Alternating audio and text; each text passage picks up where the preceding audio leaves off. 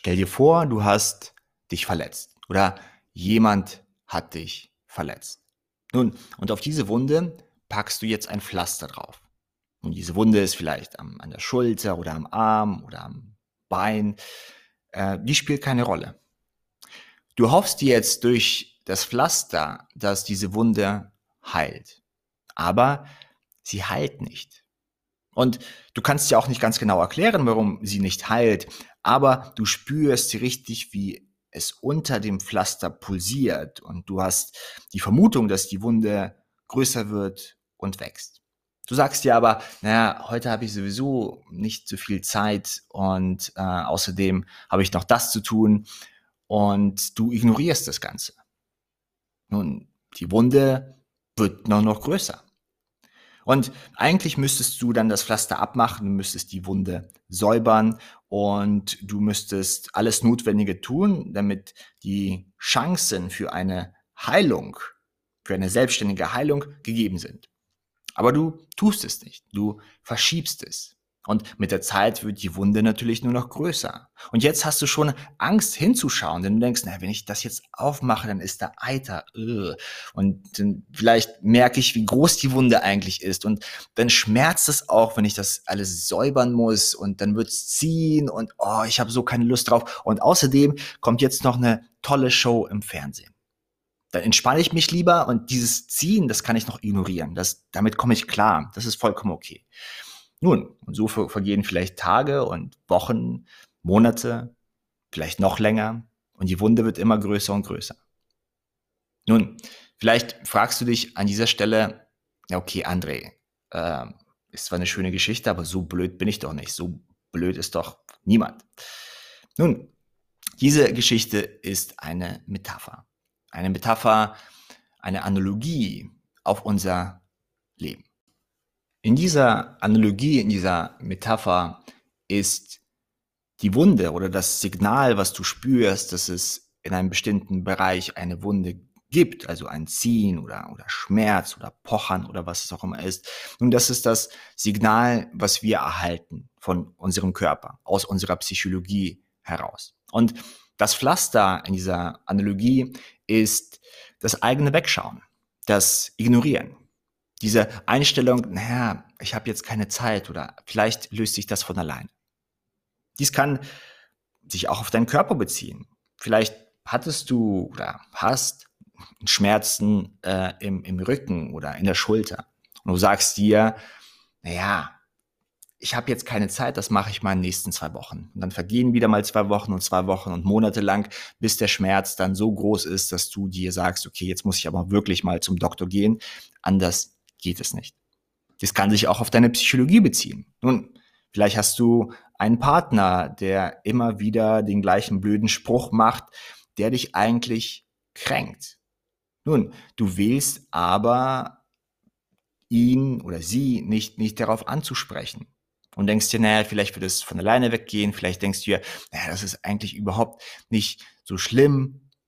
Nun, vielleicht hast du einen Chef oder eine Chefin, die irgendwie nicht gut zu dir sind.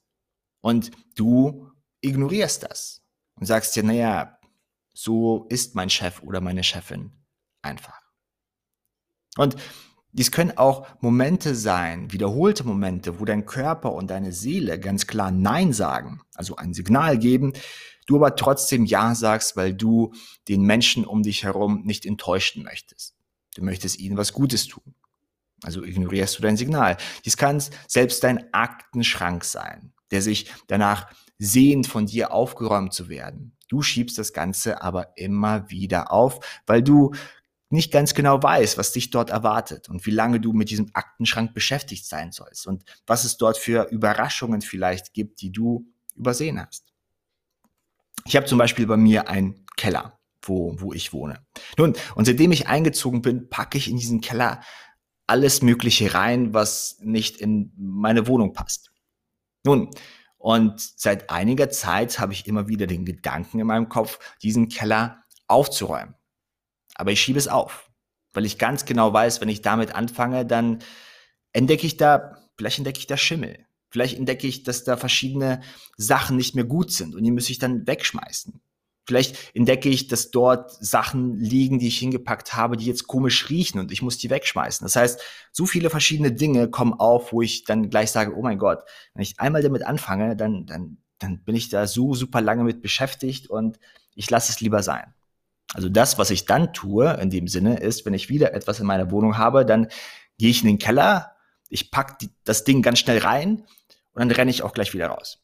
Weil, weil ich mich nicht dort aufhalten möchte und diesen, den ganzen Chaos, diesen ganzen Wirrwarr in diesem Keller sehen möchte. Nun, und so oft tun wir dies auch mit unserer eigenen Psychologie. Denn wir alle haben hier bestimmte Wunden aus unseren Partnerschaften, aus unserer Kindheit und vielleicht hast du Angst, das Pflaster aufzumachen und hinzuschauen. Ich meine, wirklich hinzuschauen. Denn vielleicht erlebst du im Inneren Unsicherheit oder du bist dir nicht selbstsicher, du, du spürst Angst und wenn du dich jetzt mit dieser Angst beschäftigst, und vielleicht führt dich diese Angst in deine Kindheit. Vielleicht führt dich diese Angst dazu, dass du für dich selber einstehen musst und harte Entscheidungen treffen musst. Vielleicht realisierst du für dich, dass die Freunde, die du jetzt gerade hast, dir nicht gut tun und du diese Freunde aufgeben musst und dir neue Freunde suchen musst. Vielleicht, vielleicht, vielleicht, dann lieber erstmal gar nicht hinschauen dann lieber damit nicht beschäftigen und ach, vielleicht geht diese Wunde von alleine weg. Bloß das Pflaster nicht aufmachen.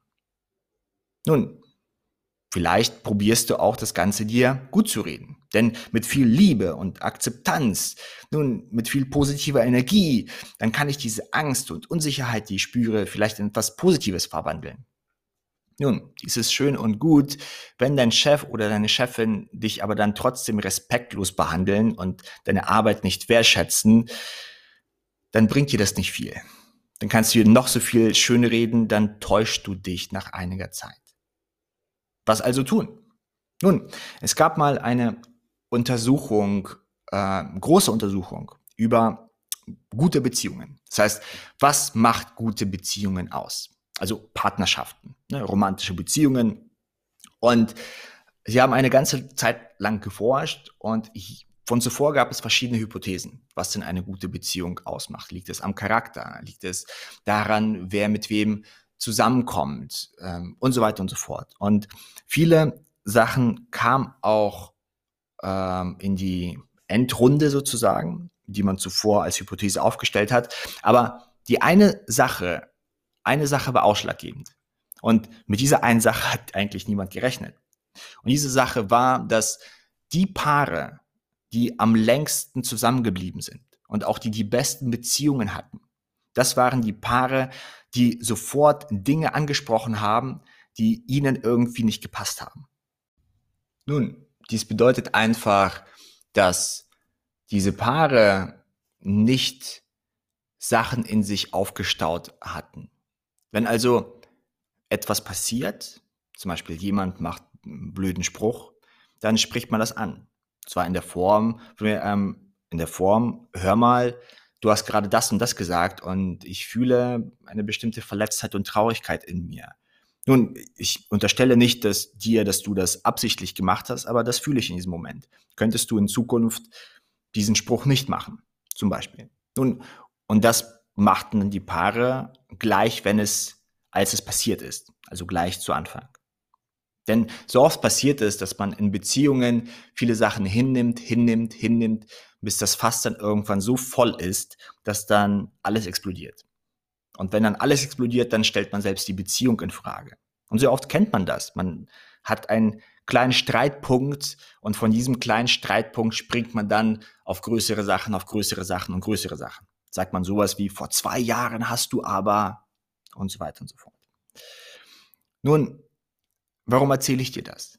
Ich erzähle dir das aus einem einfachen Grund, dass wir stetig, ständig Signale aus unserem Inneren erhalten, aus unserem, aus unserer Psychologie, aus unserem Körper. Das heißt, etwas meldet sich in uns immer und immer wieder. Und hier gilt es, darauf zu hören. Und du musst imstande sein, in diese Wunde zu schauen. Ganz langsam und in ein in deinem eigenen Tempo natürlich. Aber du musst imstande sein, auf die Signale deines Körpers zu hören und dich einfach mal zu fragen, uh, das fühlt sich unangenehm an, was tut eigentlich weh? Wo ist der Schmerz? Wie fühlt er sich an? Warum tut es überhaupt weh?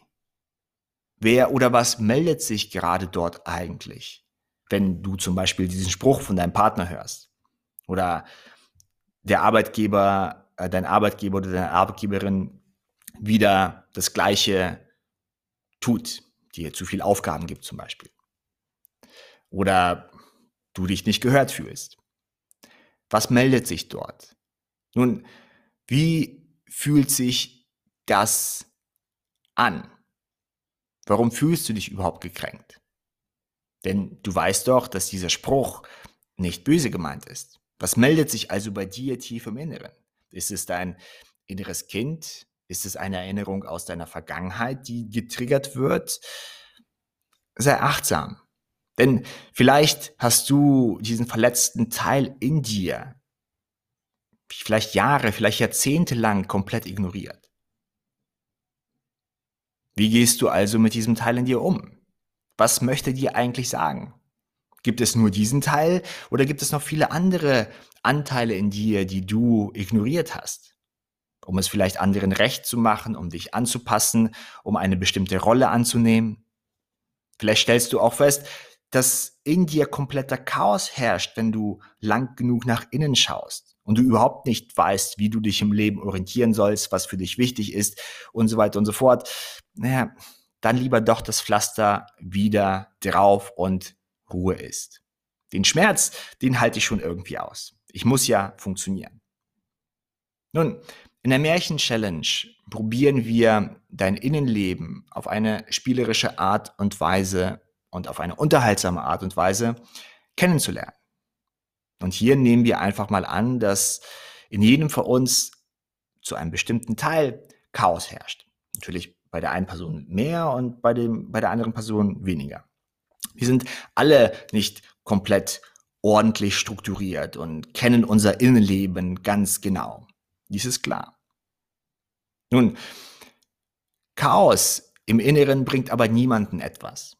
Dir nicht, denn du spürst diesen Chaos in dir, dass etwas nicht stimmt und etwas uneinig in dir ist und, und dich ein Teil zu der einen Seite zieht, der anderen zu der anderen Seite. Du kannst dich nicht wirklich entscheiden. Dadurch wirst du, äh, zweifelst du dann an dir und so weiter und so fort. Was also tun? Denn deine Mitmenschen profitieren auch davon nicht. Nun, wie wäre es mit einem Abenteuer? Und genau dies probiere ich in der Märchen-Challenge Menschen nahezubringen. Eine Abenteuerreise zu beschreiten und Schritt für Schritt für dich dein Innenleben besser zu entdecken. Und das auf eine spielerische und hoffentlich auch unterhaltsame Art und Weise. Und drei Wochen lang erhältst du täglich eine Meditation, um deine inneren Prozesse überhaupt wahrzunehmen und dich fokussieren zu können auf deinen Körper. Und du erhältst auch eine E-Mail und ein Coaching-Video. Und hier geht es um ein Königreich. Ein Königreich, das in Chaos geraten ist. Und du wirst jetzt gefragt, diesem Königreich zu helfen. Denn das Königreich sucht eine Führung in Form einer weisen Majestät kannst du dem Königreich helfen. Und mit dieser spielerischen und unterhaltsamen Art und Weise probiere ich Menschen ein wenig mehr an das Innenleben heranzuführen, um einfach mal im ersten Schritt wirklich hinschauen oder sich zu erlauben, hinzuschauen und das Innere wahrzunehmen und wirklich mal bei sich zu sein und auf das Innere beginnen ganz langsam zu hören. Und hoffentlich dann auch nach und nach Frieden im Inneren zu schaffen. Sich so im Inneren zu strukturieren und zu ordnen und mit sich so zu kommunizieren. Mit sich so eine gute Beziehung einzugehen. Dass im Inneren Frieden herrscht und man das Innere, die eigene Psychologie, den anderen Körper nicht nur mag, sondern Schritt für Schritt beginnt wirklich zu lieben. Aber als allererstes, bevor man überhaupt von Selbstliebe sprechen kann, musst du bereit sein hinzuschauen. Du musst bereit sein, das Pflaster abzumachen und zu sagen, ja, vielleicht habe ich eine Wunde. Vielleicht habe ich da wirklich Jahre, Jahrzehnte lang nicht hingeschaut. Nun, vielleicht hat diese Wunde auch so viel zu bedeuten, dass bei mir sich das ganze Leben verändern wird. Aber ich mache den ersten Schritt. Ich traue mich hinzuschauen. Und wenn du dieses Signal deinem Körper, deiner Psychologie, deinen inneren Anteilen, deiner Seele, deiner Psyche gibst, dann passiert etwas. Nun, die inneren Anteile fühlen sich dann gehört. Dein inneres Kind zum Beispiel.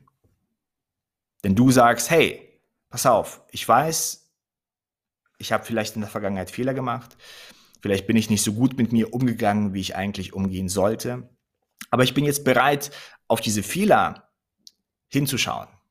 Ich bin für euch da. Also für deine inneren Anteile, für äh, deine Psychologie, für deine psychischen Prozesse, für das Königreich. In dem Sinne, wenn, wenn wir wieder von einem Märchenschild sprechen. Und dies ist der erste Schritt.